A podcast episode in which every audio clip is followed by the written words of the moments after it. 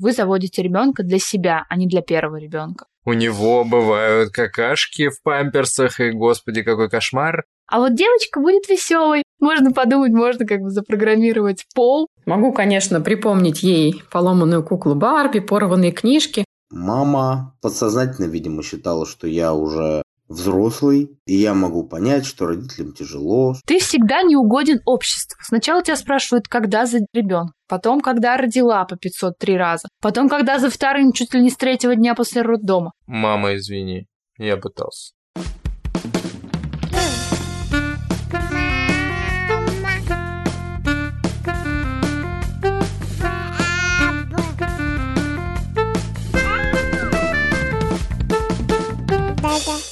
Всем привет! Это четвертый эпизод подкаста «Твоя очередь», в котором мы обсуждаем концепцию совместного активного родительства. Меня зовут Лёша Тарандовский. А я Оля Тарандовская. И у нас есть сын Макс, которому исполнилось уже 10 месяцев. В этом подкасте мы обсуждаем, как мы справляемся с ежедневными родительскими трудностями и задаем друг другу вопросы, которые давно бы стоило задать. Я на самом деле думал, как рассказать о сегодняшней э, теме выпуска, и просто задам один вопрос. Когда за вторым?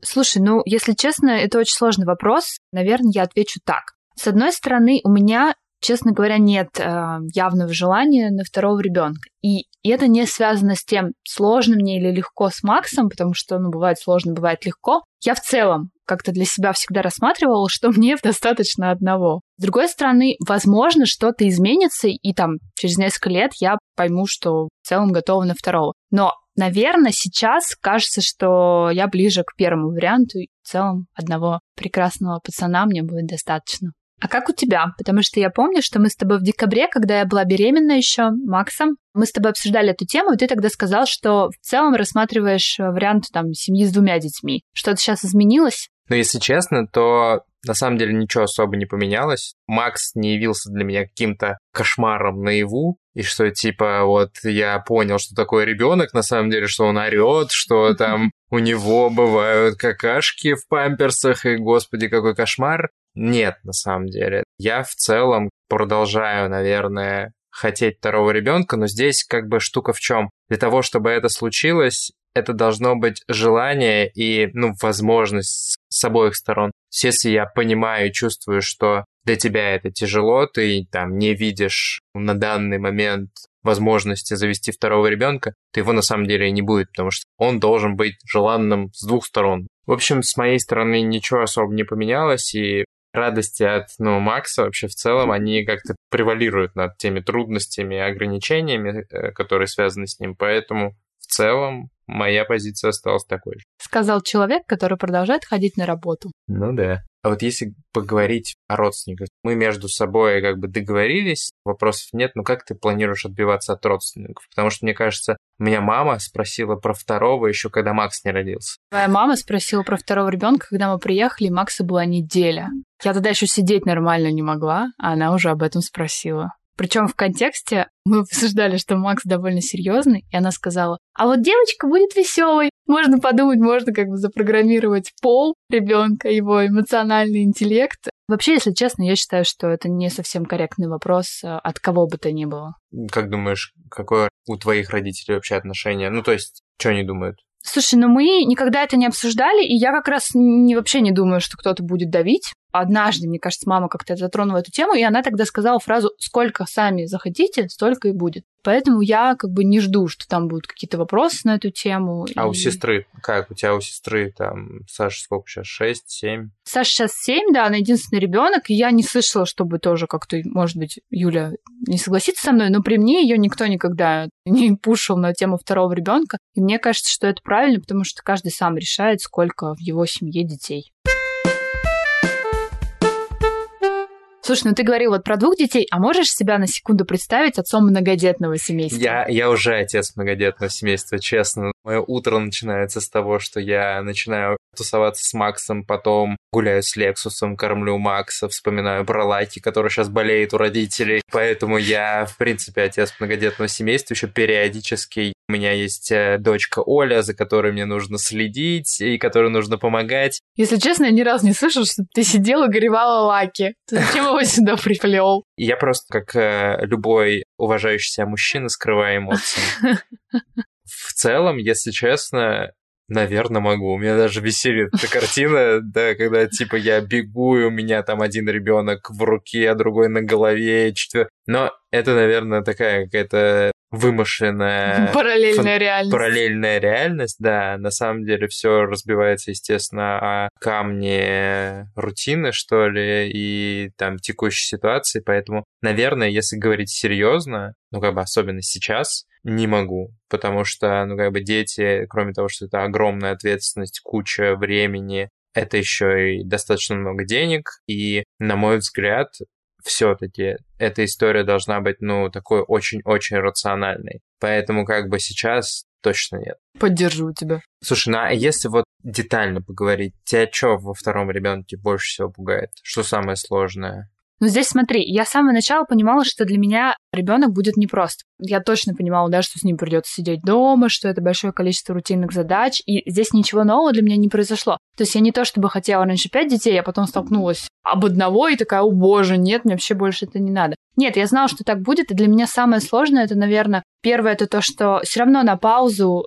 ставят большое количество твоих каких-то личных э, дел, и в плане каких-то там развлечений, и даже для меня, что более важно, в плане каких-то рабочих, около рабочих проектов. То есть, да, действительно очень сложно заниматься какой-то самореализацией с ребенком, Здесь как бы кто-то мне может сказать, что типа, ну какая проблема, можно взять няню, да, и на второй день пойти на работу. И так делают. И в целом я таких девушек на самом деле очень уважаю, что они могут так сделать. Но я для себя поняла, что я так не могу. Как бы ребенок тянется ко мне, и я хочу, действительно хочу провести с ним это время, но ждать два ребенка это сколько лет декрета? Четыре, пять? Ну ладно, даже... 45.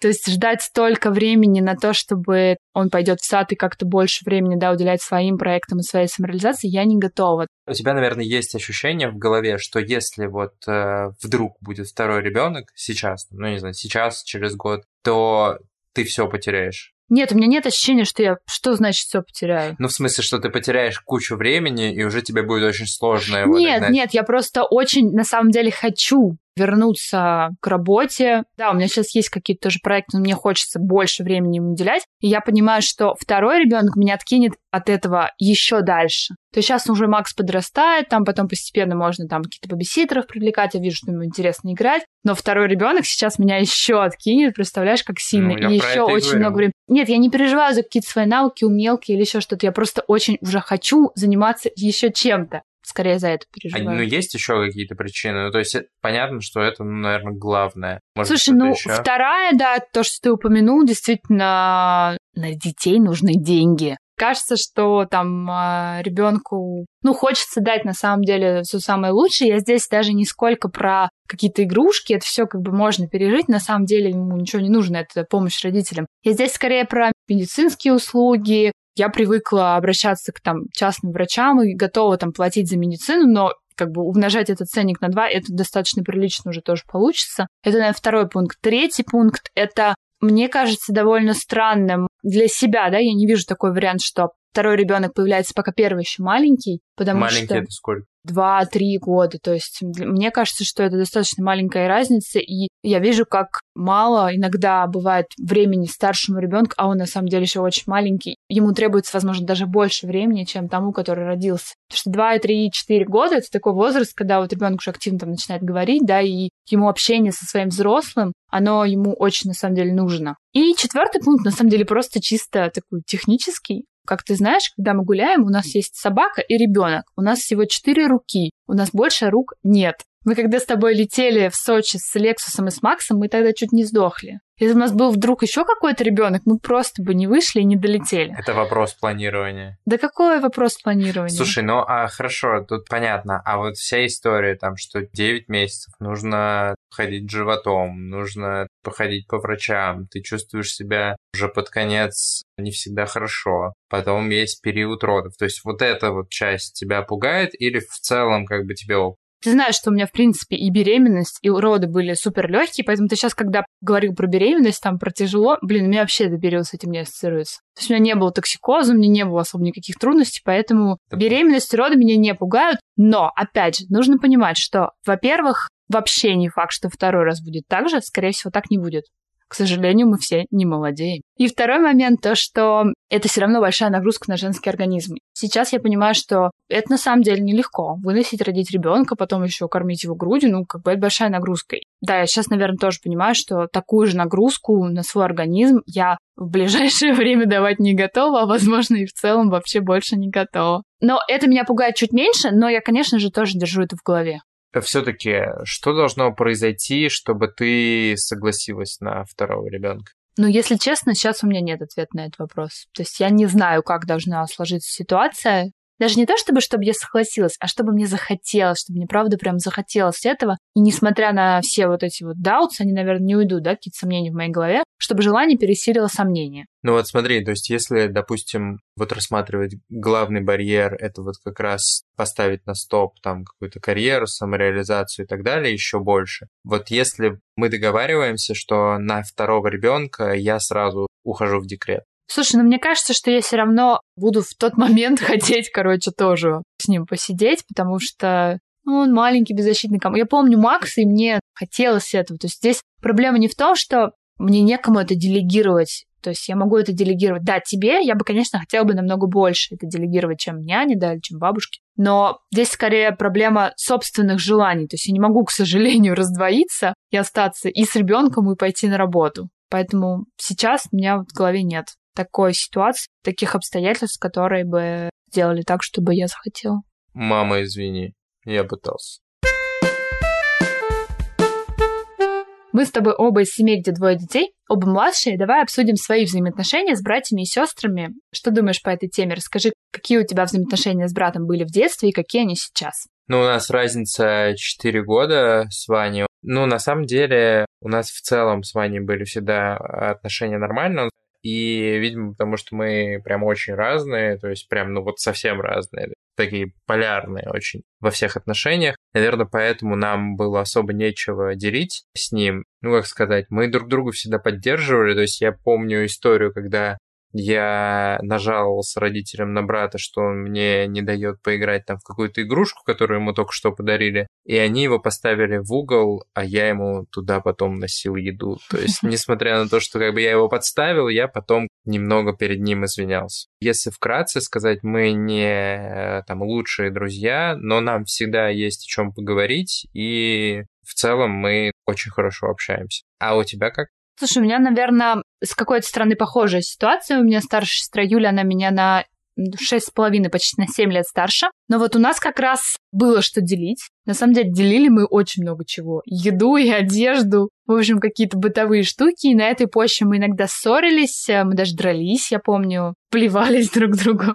У нас еще тогда был кот, и он всегда заступался за меня, потому что он считал, что я маленькая, и нужно заступаться за меня. Но на самом деле Юля действительно была прям старшей сестрой, то есть она очень много в какой-то степени ухаживала за мной, забирала меня из школы. Я еще помню, что она всегда приходила ко мне в школу, а я училась в другой школе забирать. В нее всегда брали дневник, потому что она типа опоздала на урок во второй смене. И она говорила, ребята, я из другой школы, я просто за сестрой пришла. Они даже дневник записи делали. То есть у меня какие-то приятные воспоминания об этом, но Юля действительно была как вторая мама. Я еще помню случай, что если я вдруг там не брала трубку, то мама звонила мне один раз, а Юля десять. Но мне кажется, что здесь было бы еще интересно послушать, как она сама там воспринимает наши отношения.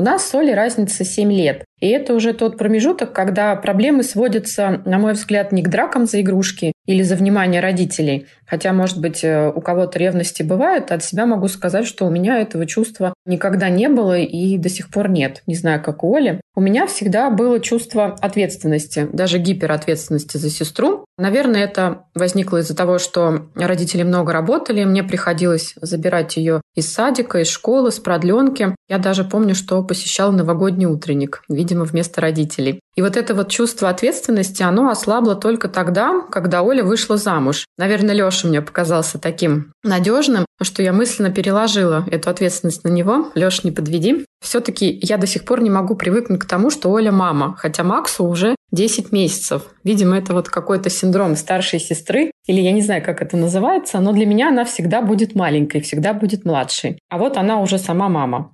Могу, конечно, припомнить ей поломанную куклу Барби, порванные книжки, но вообще вот этого в наших отношениях было немного. Наверное, я хорошо тебя, Оля, воспитала. Вот такие вот у меня мысли с позиции старшей сестры. А я Ваню попросил рассказать о двух э, историях, когда он очень сильно радовался, что у него есть я, младший брат, и когда не так сильно радовался. Вот он сейчас тоже поделится. Всегда считал, что то, что у меня есть брат, это отлично и замечательно. Мне вспоминается 2016 год, лето, когда брательник ко мне приехал сюда, в Соединенные Штаты, в далекую страну, где я жил один, но мы провели отлично время, погуляли по Вашингтону, съездили на пляж. Помнится, нас там пыталась закадрить одна бабуля. Брательник был очень коммуникабельный, познакомился со всеми моими приятелями. Это было отличное время. Вот, я тогда был очень рад, что брат ко мне приехал. Очень горд за него, потому что его английский был просто суперский. Он со всеми общался, и все было очень хорошо. Наверное, единственный период, когда я жалел, что у меня есть брат, это когда вот он только появился. Мне было тогда 4 года, а брат был очень-очень сложным ребенком. Он не ел, не спал, плакал, был аллергиком. При этом, а, когда брату исполнился год, мне было 5, мама подсознательно, видимо, считала, что я уже относительно взрослый, видимо, относительно брата взрослый. И я могу понять, что родителям тяжело, что вот такая вещь. Время еще тогда было, 91 год. Мама один раз рассказывала, что я к ней пришел и спрашивал, родители, а я вам больше теперь не нужен? Потому что, видимо, я совсем страдал от недостатка внимания. Но, честно говоря, я этого не помню. Ну, потому что мне, видимо, было очень мало лет наверное, единственный период в жизни, когда я, может быть, и жалел, что у меня есть брат. Вообще, если чисто теоретически да, рассуждать на эту тему, вот у нас с тобой разная да, разница с братьями и сестрами. Вот какая кажется тебе наиболее оптимальной? Слушай, это сложный, если честно, вопрос. Мне кажется, что нет как таковой какой-то оптимальной разницы между братьями и сестрами, потому что везде есть свои плюсы, везде есть свои минусы. Но опять же, набор характеристик у каждого отдельно взятого человека, он абсолютно разный, и поэтому взаимодействовать эти дети могут тоже по-разному. Поэтому вот я уверен, что есть кейсы, когда два брата, у которых разница в возрасте такая же, как у меня с братом, 4 года, они там в определенный момент начинают там драться друг с другом, не разговаривать, просто потому что, ну, как бы у них вот так сложились обстоятельства. Поэтому мне кажется, что, наверное, я с тобой согласен, что это не меньше, чем два года, потому что действительно там с нашей стороны мы должны постараться дать наибольшее количество внимания первому ребенку. И, возможно, действительно это там не два, а там хотя бы три или четыре, потому что в этот момент действительно происходит такое какое-то серьезное становление психики. Ну и вот кажется, что в этот момент нужно уделить очень много внимания. Ну да, я с тобой согласна, но здесь вот я, наверное, поделюсь там своими знаниями из психологии, что я читала. Первые два года здесь такой момент, здесь действительно это еще становление женского организма, и не рекомендуется чаще, чем а, там раз в два года заводить детей. Дальше не очень хорошо, когда появление второго ребенка совпадает с таким условным кризисом трех лет. Ребенок действительно переживает очень большие изменения в три года, у него там созревают первые лобные доли. Если тут э, появляется второй ребенок, то здесь прям очень сложно бывают истерики и все такое. И хорошо бы, если второй ребенок не совпадал с первым классом у первого ребенка, потому что это тоже большой стресс, и как бы на этом фоне ситуация, ну, вот эта адаптация, ревность, она может сильнее проявляться. Говорят, что неплохо, это вот как раз 4-5, как у тебя было, потому что в этом возрасте у детей появляется потребность заботиться о ком-то еще. И если здесь появляется второй ребенок, то, ну, как бы частично, да, эта потребность может удовлетворяться. Но здесь, в принципе, неплохо подойдет и домашнее животное. Топлю за вторую собаку. Но очень важно, даже если у ребенка есть эта потребность, да, заботиться о ком-то, не перекладывать на него ответственность. Если он сам того вдруг не хочет, быть такой условной нянькой, потому что вы заводите ребенка для себя, а не для первого ребенка. Ну хорошо, а если представить, что ты согласилась Кто Ты зачем все время спрашиваешь это? Мы просто представляем, кто все-таки, девочка или мальчик? Это вообще какой-то дурацкий вопрос. Ты всегда не угоден обществу. Сначала тебя спрашивают, когда за ребенка, потом, когда родила по 503 раза, потом, когда за вторым, чуть ли не с третьего дня после роддома. Если у тебя вдруг мальчик, то значит нужна девочка. Если у тебя девочка, то нужен мальчик. Если у тебя вдруг опять девочка, значит нужно еще стараться, чтобы был мальчик. Как будто ты реально куда-то билет покупаешь и идешь. Никто не берет во внимание то, что вообще ничего нельзя запланировать. И там, когда точно ребенок появится, и какого он будет пола. Поэтому я не буду отвечать на этот дурацкий вопрос. Не, ну, ты должна была ответить, типа, все равно. Ну хорошо, все равно. Кстати, я у тебя хотела спросить, ты, конечно, не помнишь, потому что ты второй ребенок, но, наверное, Ваня тоже не помнит. Если ребенок достаточно взрослый, нужно ли его спрашивать о том, стоит ли заводить братика или сестренку или нет? Ты отвечай, как думаешь, а я потом скажу, как психологи советуют. Мне кажется, что хотя бы, ну, с ним точно нужно будет об этом поговорить, то есть рассказать там, о чем вы думаете, что вы планируете, что вот там через какое-то время вы собираетесь завести братика или сестренку, и как бы готовить его к этому появлению, ну, наверное, так. Ну, здесь, если позволишь, я с тобой не соглашусь, потому что есть несколько причин, почему этого делать, особенно с маленьким ребенком, не стоит. Во-первых, ребенок может передумать а ты уже завел, и он будет очень фрустрировать по этому поводу. Это первое. Второе, у тебя может не получиться. Ну, к сожалению, такое тоже бывает, да, ребенок хотел, хотел, а ты такой, сори, у нас тут что-то не сложилось. И в целом это ответственность родителей, не ребенка. А когда ты его вовлекаешь, вот как ты сказала, ты как будто эту ответственность на него перекладываешь. О чем стоит сделать? Я думаю, ты больше это имел в виду. Это уже в момент, когда вы понимаете, да, что ребенок появится, жена беременна, нужно начинать первого ребенка готовить к этому. То есть ну, вот примерно, показывать ему на улице, а вот малыши там в колясках туда-сюда. То есть здесь, конечно, он не должен вдруг там, знаешь, что-то у мамы какой-то живот, а потом кого-то принесли. Так, конечно, не должно быть. Но вовлекать его в процесс принятия решения о ребенке наверное, не стоит. Окей. Okay. Ну и под конец. Ты у нас такая вся experience, кучу всего знаешь, книжечки читаешь, ютубчики смотришь. Сейчас мы проверим, насколько ты сможешь отличить стереотип, связанный со вторым ребенком, от правды. Я расскажу тебе несколько утверждений, а ты скажешь, что это стереотип или не стереотип. Первое утверждение. Ребенок вырастет и захочет понянчиться с маленьким. Ну нет, может не захотеть, конечно же. Правильно, это стереотип, э, который используют э, для того, чтобы продвинуть второго ребенка. У единственных детей лучше развиты речевые навыки, и они сильнее мотивированы. Мне кажется, это тоже стереотип.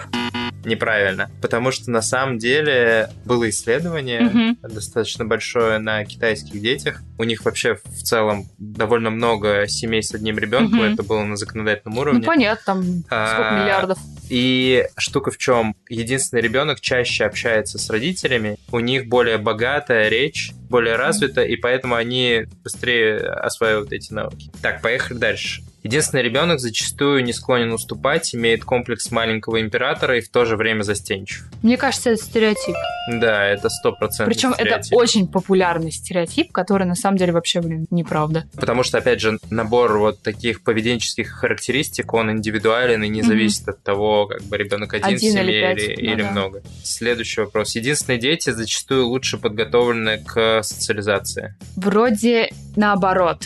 Опять неправильно. Да. Да, да, да. Это не стереотип, это правда. У них нет возможности опираться на брата и сестру, они раньше налаживают контакт с детьми из других семей. Интересно. Сколько аргументов для одного ребенка? Мне очень нравится этот блиц. Первый ребенок вырастет эгоцентричным и эгоистичным, если не будет брата и. Ну, это точно стереотип дурацкий. Ну да, да, это очень просто было. Единственным детям труднее реагировать на нестандартные ситуации и чувствовать чужое настроение. Но мне кажется, это может быть правдой. Да, потому что, ну, действительно, этот эмоциональный интеллект, когда кто-то есть еще рядом, он может быть чуть-чуть быстрее развивается. Это потому, что у них не хватает общения не с родителями. Мгм. То есть с родителями все Ну, более понятно, предсказуемо, они знают, ну, их поведение, они знают их привычки, и поэтому они не сталкиваются с какими-то нестандартными ситуациями, то есть они сталкиваются меньше. Поэтому им действительно сложнее реагировать на это. Это в копилочку второго ребенка, если что. Один аргумент против 21. Вот, но на самом деле, как бы кажется, что ты знаешь не все, поэтому я желаю тебе продолжать твое обучение, мой юный подаван. Здесь знаешь, какая история? Я не могу сказать, что это area of my expertise, потому что, как мы до этого обсудили, я не то чтобы планирую. Так, э, так это же аргументы, то, то есть ты получишь аргументы Пока и я из, позицию. из твоего блица, я получил только аргумент в свою позицию. Вот именно, поэтому тебе нужно быть in this area of expertise. Слушай, ну мне кажется, классный эпизод получился. Напишите... На такую жаркую тему. Да-да-да, напишите, пожалуйста, у кого уже есть один, два, три ребенка, планируете ли вы больше и почему вам кажется, что должен быть один ребенок или два ребенка. Пишите в мой телеграм-канал. Ссылочку мы оставим в описании к этому эпизоду. Ставьте нам оценки в Apple подкастах. У нас количество их подросло, но мы хотим больше, больше, больше. Лайки в Яндекс Музыке мы очень ждем, поэтому, пожалуйста, пишите нам отзывы, потому что очень важно получать обратную связь, отзывы в Apple подкастах. Все это мотивирует нас еще быстрее записывать наши выпуски. И вот, кстати, Оль, ты хотела рассказать о, о том, что будет в следующем выпуске. Да, и в следующем выпуске мы на самом деле хотели обсудить тоже одну интересную тему. Нас уже несколько раз просили записать записать эпизод на эту тему, мы хотим обсудить, как это растить детей вместе с животными. Еще раз спасибо, что послушали нас. Всем пока. Пока-пока. Да-да.